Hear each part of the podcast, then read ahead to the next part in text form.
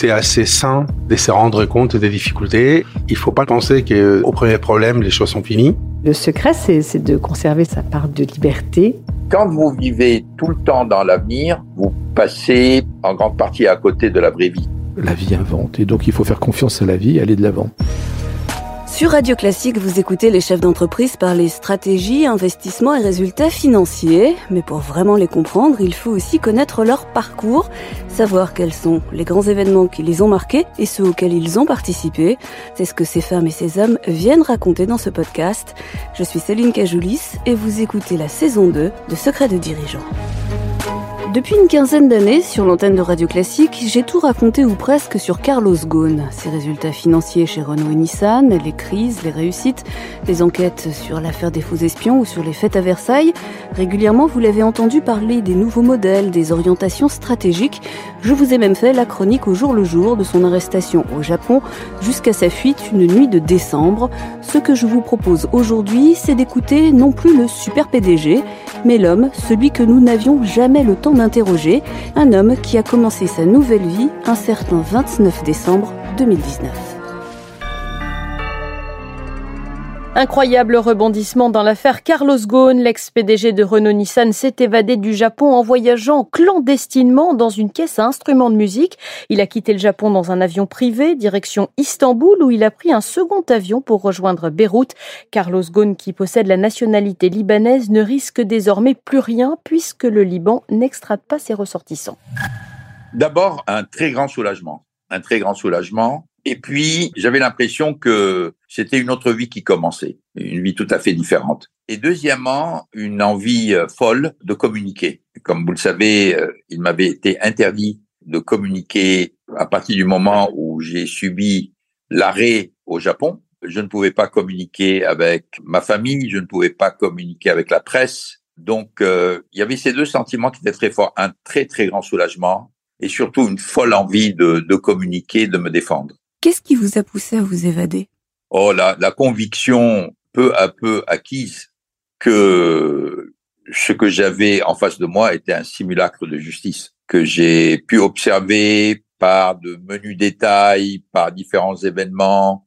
J'étais arrivé à la conclusion sur le fait que je n'avais pas devant moi des gens qui essayaient de rechercher la vérité, les faits et les évidences, mais des personnes qui étaient parties d'une conclusion qu'il fallait à tout prix se débarrasser de moi, et que tout était bon pour constituer des charges qui auraient permis de me mettre à l'écart pour de bon et de manière définitive. Au moment de votre arrestation, euh, le monde entier découvre aussi ce qu'est la justice japonaise. On n'avait pas idée que dans un pays euh, qui fait partie euh, de grands pays civilisés, il puisse y avoir une justice de cette de cette façon-là, qu'on puisse tenter de faire croire qu'il y avait une justice. Ah, écoutez, c'est c'est pas un hasard si les experts des Nations Unies appellent le système japonais le système euh, de la justice de l'otage. C'est-à-dire que à partir du moment où le procureur décide de vous arrêter, il gagne dans 99,4% des cas. C'est une statistique officielle.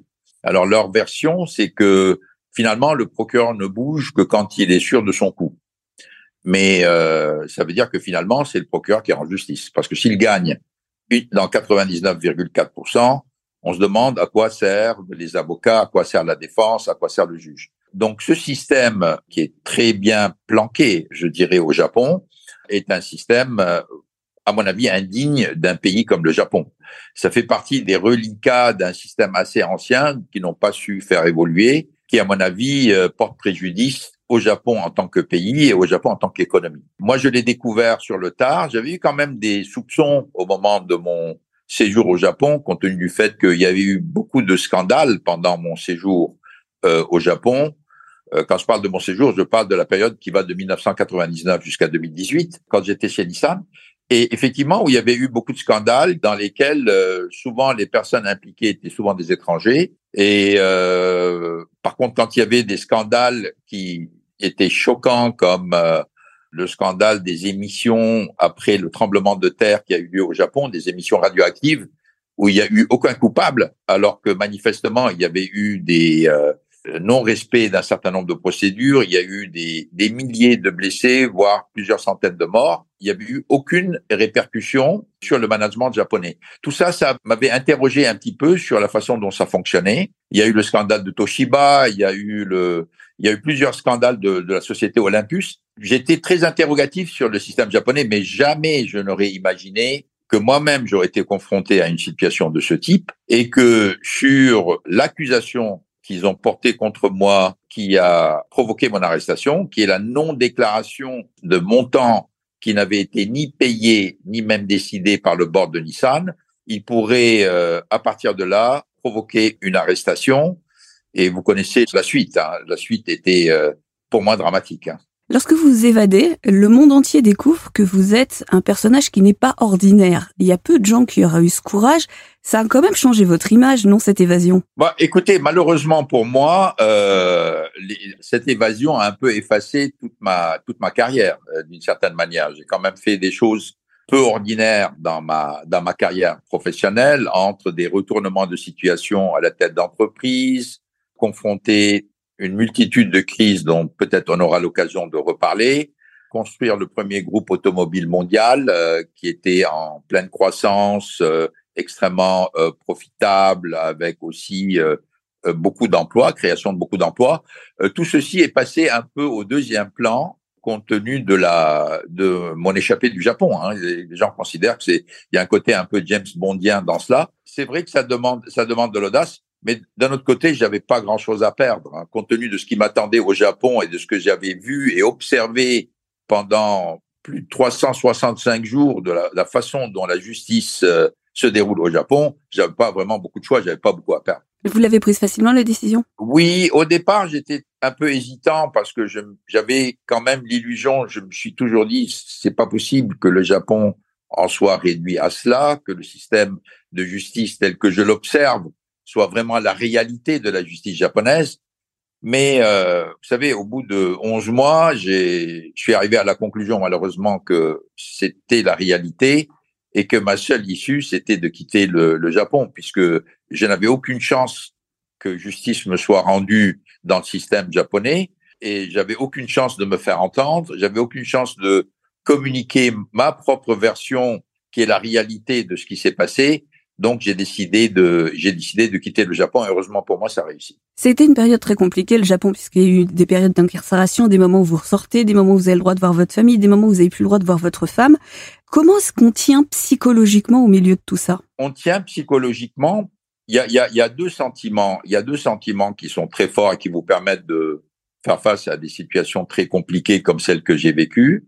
D'abord le sentiment d'injustice, qui est un sentiment très fort, qui vous permet vraiment de traverser des montagnes, hein, mais aussi euh, un sentiment d'amour vis-à-vis de tous ceux qui, de ma femme, de mes enfants, de ma famille, des quelques amis qui sont restés, en disant je leur dois bien ça, je leur dois de pouvoir me libérer, de pouvoir communiquer, de pouvoir écrire et de pouvoir dire la vérité, même si cette vérité est encore occultée en grande partie par les médias mondiaux grâce aux efforts des deux entreprises, aussi bien Nissan que Renault, pour euh, maquiller la vérité et la présenter d'une façon contraire à ce qui s'est passé. Vous arriviez presque au moment où vous auriez pu prendre votre retraite. Euh, vous l'aviez imaginé comment votre sortie de Renault Nissan?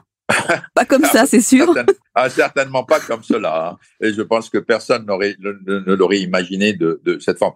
Non, moi, moi, ce que vous savez, j'ai longtemps hésité avant d'accepter le dernier mandat qui m'avait été proposé par le conseil d'administration de Renault et qui a eu lieu donc en juin 2018, comme vous le savez, quatre mois avant mon, mon, mon arrestation au Japon.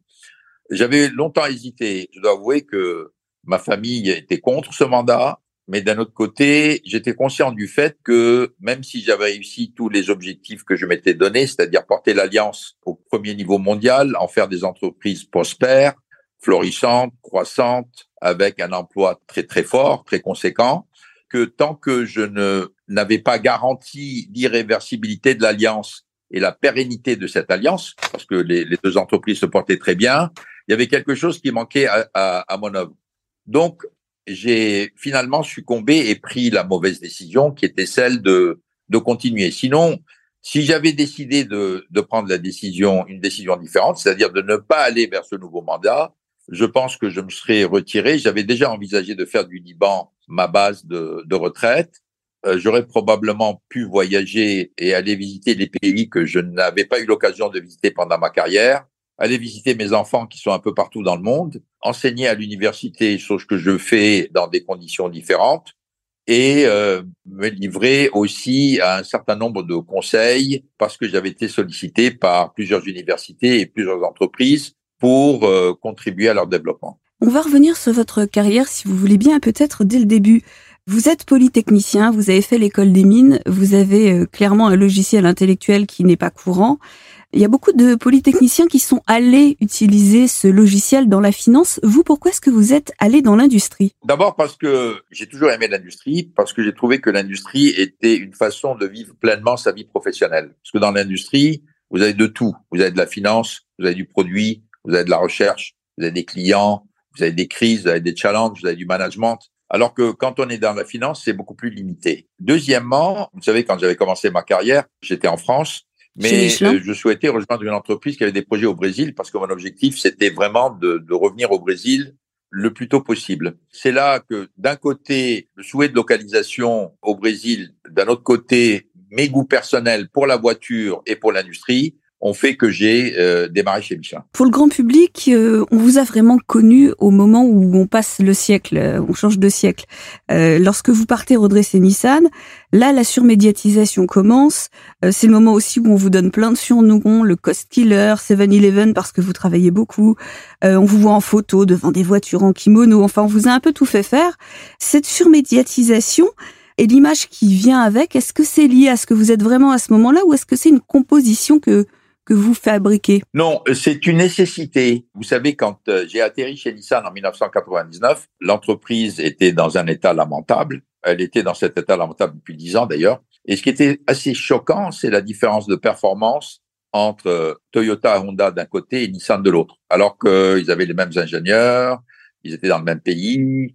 Et j'avais toujours été surpris de la différence de performance entre euh, ces deux groupes d'entreprises. Donc, euh, et je me suis aperçu que Nissan était peu connu. Et donc, euh, il fallait faire connaître Nissan, il fallait faire connaître l'entreprise, il fallait faire connaître la marque. Donc, il fallait sortir, il fallait communiquer et il fallait créer une dynamique à l'intérieur de l'entreprise qui unifie l'entreprise. Et c'est pourquoi la reconstruction de la marque, la création d'un véritable leadership à l'intérieur de Nissan était une nécessité et j'ai agi en conséquence. Donc, euh, bien sûr, j'en ai pris le goût puisque vous ne faites bien que des choses auxquelles, euh, auxquelles vous prenez goût. Et donc j'en ai pris le goût, je l'ai développé, ça a beaucoup servi Nissan puisque l'entreprise que j'ai quittée donc en 2018 n'avait plus rien à voir avec l'entreprise où j'étais arrivé en 1999, non seulement sur le plan financier, mais surtout sur, sur le plan de la vision, sur le plan du déploiement mondial et aussi sur le plan de la, de la tolérance et de la collaboration avec Renault et Mitsubishi. Cette image qui était euh, vue de Paris, euh, austère, martiale, euh, j'ai repris les articles de l'époque, hein, c'était, on valorisait votre côté cost killer, très organisé, très sérieux, vraiment très austère. Est-ce que vous pensez que cette partie de votre image a fait qu'en France, on s'est fait une mauvaise image de vous? Parce que vous dites souvent, que vous êtes un patron qui est respecté, mais qui n'était pas aimé. C'est vrai. Il y a d'un côté l'image et, de l'autre côté la réalité. La réalité, c'est que je suis une personne disciplinée, compte tenu de la formation que j'ai reçue. Je suis une personne, pour tous ceux qui me connaissent, austère. Je suis une personne en même temps capable de, de beaucoup de contacts, mais aussi j'aime bien être seul. J'aime beaucoup aussi euh, réfléchir sur les événements que je crée, avant et après. Et après, pas tellement pour des regrets ou de manière sentimentale, mais en tirer les conséquences pour, euh, pour, pour l'avenir. Ça, c'est la réalité. À côté de ça, on a construit une image, comme on le fait d'habitude, une sorte de caricature qui était très euh, commode euh, pour la presse, parce que vous savez, les, les personnes ne sont jamais aussi simples que la façon dont on les, dont on les décrit. Je me suis accommodé de cette image, ça m'a pas beaucoup gêné. Vous savez, je suis pas un homme politique, je ne suis pas élu d'une certaine manière. Euh, j'ai fait toute ma carrière euh, non pas basée sur euh, des influences ou sur des camaraderies ou sur sans vous la reprocher hein, de ne pas faire partie de l'establishment français. Oui, mais ça m'est égal parce que finalement, moi, tous les jobs que j'ai eus, je les ai eus parce que j'étais désiré dans ce job, parce qu'on me voulait dans ce job, parce qu'on considérait que j'étais probablement la meilleure personne pour faire le boulot. Quand j'ai quitté Michelin pour aller chez Renault, euh, lui, Schweitzer, me voulait chez Renault. Euh, quand j'ai quitté euh, Renault pour aller chez Nissan, Hanawa, qui était le patron de Nissan, me voulait chez Nissan. Quand euh, moi j'étais parti pour un mandat de trois ans pour redresser Nissan, au bout de trois ans, les Japonais ont beaucoup insisté pour que je reste. Moi, j'ai traversé toute ma carrière, non pas en magouillant pour essayer d'obtenir tel ou tel job, mais parce que j'étais aspiré dans ces jobs compte tenu de ce que j'étais, mais surtout compte tenu des résultats que j'apportais. Voilà, c'est aussi simple que ça, je l'assume. Je ne faisais pas, je ne faisais pas de concessions, euh, je passais pas mon temps à dorloter les uns les autres. Évidemment, ils me l'ont bien rendu au moment où j'en ai eu besoin. Mais ça, c'est pas grave. Euh, je n'aurais pas changé d'un iota mon attitude. Est-ce que vous comprenez que, que votre style de vie, que votre réussite et que vos méthodes, c'est pu choquer les gens? La façon dont on a décrit mon style de vie qui est en grande partie artificielle, hein, euh, la façon dont on l'a décrit, j'imagine que ça a pu choquer les gens, bien sûr. Mais moi, ça me choque pas puisque ce n'est pas mon style de vie. Euh, on me reprochait quand j'étais à la tête de Renault de ne pas sortir en société, de ne pas participer à des événements, de ne pas créer des événements autour de Renault. On m'a dit finalement, euh, le public pense que vous n'aimez pas Renault, vous n'aimez pas la France, vous préférez le Japon.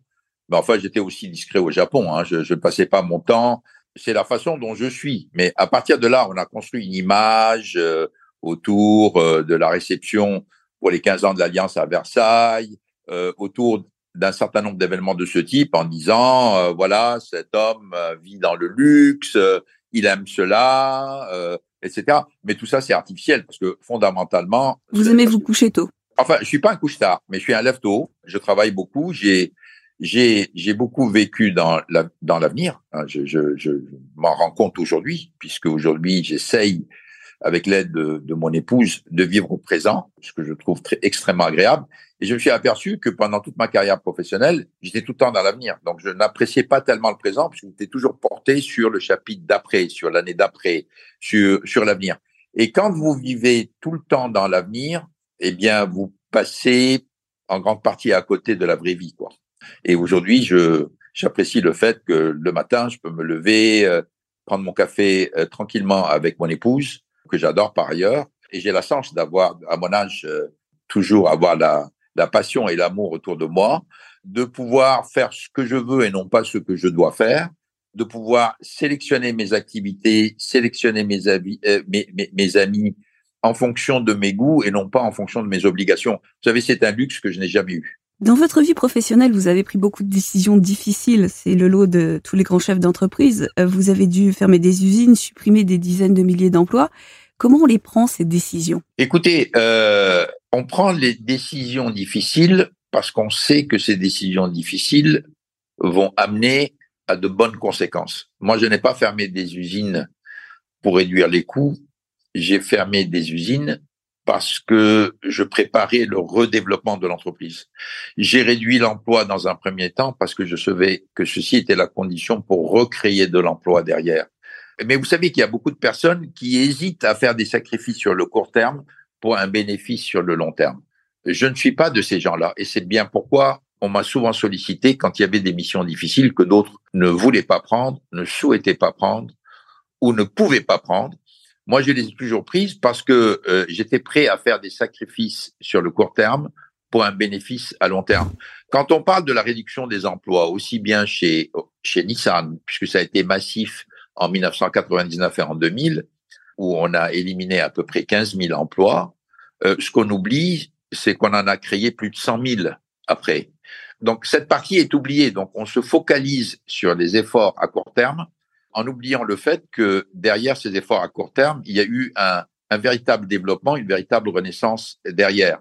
S'il n'y avait pas eu ces suppressions d'emplois et cette rationalisation de l'entreprise en amont, il n'y aurait jamais eu le développement euh, derrière.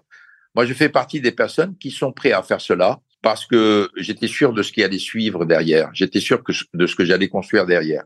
Et ça, c'est une motivation supplémentaire de savoir que quand vous prenez des décisions difficiles, vous ne les prenez pas pour ce qu'elles sont, mais vous les prenez comme un investissement dans l'avenir. Et quand vous avez la chance de voir cet investissement donner des résultats, vous vous sentez mieux avec vous-même, quoi. Mais vous ne doutez jamais quand vous prenez une décision comme celle-là. Non, ça ne sert à rien. si vous doutez, il vaut mieux ne pas prendre la décision. D'ailleurs, de manière générale, il faut mieux ne pas prendre le job si vous n'êtes pas prêt à prendre des décisions difficiles. Moi, je suis souvent choqué par des personnes qui font tout pour prendre des missions, pour prendre des responsabilités et qui ne les assument pas derrière. Ça, pour moi, c'est le pire. Par contre, quand euh, vous savez que vous avez été nommé, ce qui était mon cas, à la tête de Nissan au moment où l'entreprise était vraiment en miettes, était au bord de la faillite, je savais que j'allais prendre des décisions difficiles. Si j'étais pas prêt à les prendre, il aurait mieux valu ne pas prendre le job. Hein. Parce que aller prendre le job pour aller faire des grands discours sur le fait qu'on va éviter de fermer des usines, on va éviter de détruire de l'emploi, mais sans aucune solution à la clé, je l'aurais laissé pour quelqu'un d'autre. Moi, ce que j'ai fait, j'ai fait, j'ai pris ces décisions difficiles et ça avait été accepté par la société japonaise parce que, comme vous le savez, je m'étais engagé sur des résultats. Et comme les résultats sont venus, à partir de ce moment-là, j'ai eu du crédit pour tout ce que j'avais fait. Si je n'avais pas eu des résultats, effectivement, j'aurais été balayé. Lorsqu'on a une exposition mondiale, une reconnaissance internationale, lorsqu'on a euh, une vie de quasi-chef d'État, qu'on est le héros d'un manga, qu'on raconte votre histoire dans tous les journaux, en vous valorisant, est-ce qu'à un moment donné, on perd papier? Oh, il y a un risque, hein, bien sûr. Il y a un risque. Il y a, deux risques. La longévité dans le job est un risque. Le fait que tout le monde euh, tout le monde, ou quasi tout le monde. Vous savez, dans la presse française, vous faites jamais l'unanimité, hein. mais euh, tout le monde dit du bien de vous, c'est aussi un risque. Heureusement pour nous, les crises sont là, et Dieu sait s'il n'y en a pas eu pendant mes mandats, pour vous remettre les pieds sur terre. Moi, j'en ai subi euh, un certain nombre. Hein. J'étais bien soigné, hein, puisque euh, à mon arrivée chez Renault en 2005, il y a eu euh, l'affaire des suicides chez Renault, puis après, on a eu la crise financière en 2008. 2008. Puis après, il y a eu le tsunami qui a ravagé le Japon en 2011.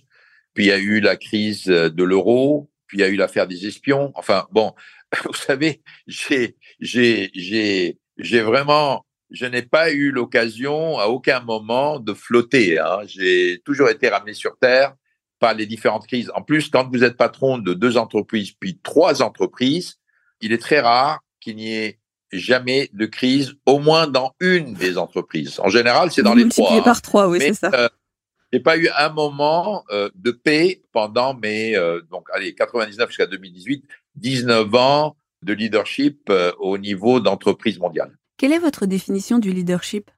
Un leader, c'est une personne qui arrive à faire faire des choses que les gens n'aiment pas faire, à les réussir et finalement à être fier de leurs résultats. Il faut un peu de charisme quand même dedans, non? Dans l'équation Il faut de l'audace, il faut du charisme, il faut surtout ne pas hésiter à accepter les situations difficiles et, une très grande dose d'honnêteté intellectuelle. Très grande dose d'honnêteté intellectuelle. Et c'est probablement la chose qui est la plus difficile à trouver aujourd'hui euh, au niveau de ceux qui prétendent au leadership. Un leadership qui, dans le cas de Carlos Ghosn, est une façon de penser permanente et d'agir, et que vous allez comprendre dans la seconde partie de ce secret de dirigeant exceptionnel, réalisé en visioconférence depuis le Liban.